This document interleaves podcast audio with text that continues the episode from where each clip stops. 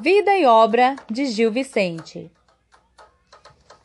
Quando se fala em Gil Vicente, é preciso, antes, entender o que são autos.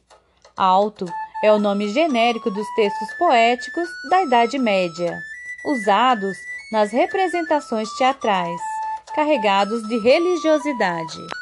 No Teatro Vicentino, vamos encontrar uma grande produção de autos, dos quais muitos deles, além da religiosidade, apresentam temas profanos e satíricos.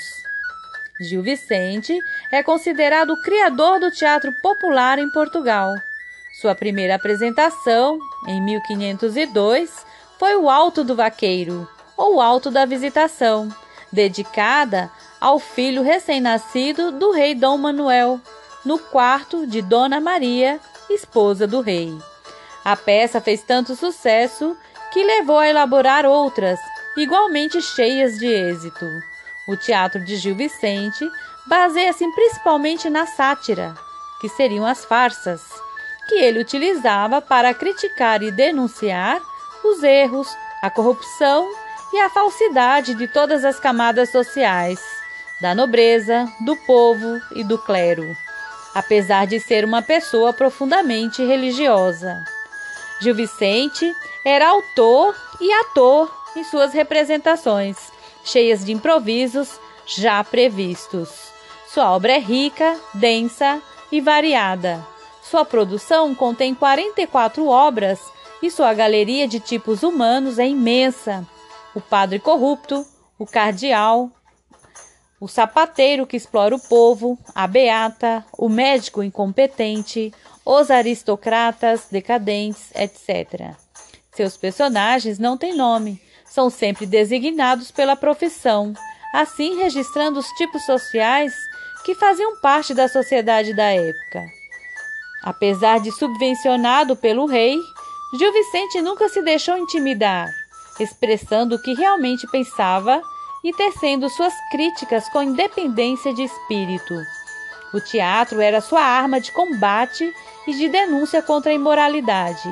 Sua linguagem bastante simples, espontânea e fluente, assim como os cenários e as montagens.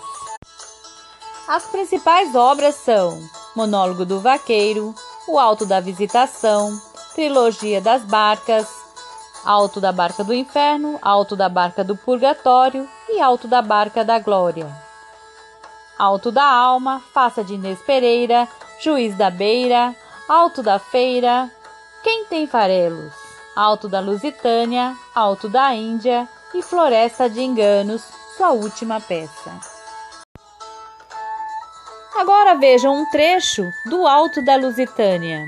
São quatro personagens: Ninguém, Todo Mundo, Bezebu e Dinato. Ninguém. Que andas tu aí buscando? Todo mundo. Mil coisas ando a buscar, delas não posso achar, porém ando perfiando. Por quão bom é perfiar? Ninguém. Como as nome, cavalheiro? Todo mundo. Eu ei nome todo mundo, e meu tempo todo inteiro sempre é buscar dinheiro, e sempre nisto me fundo. Ninguém.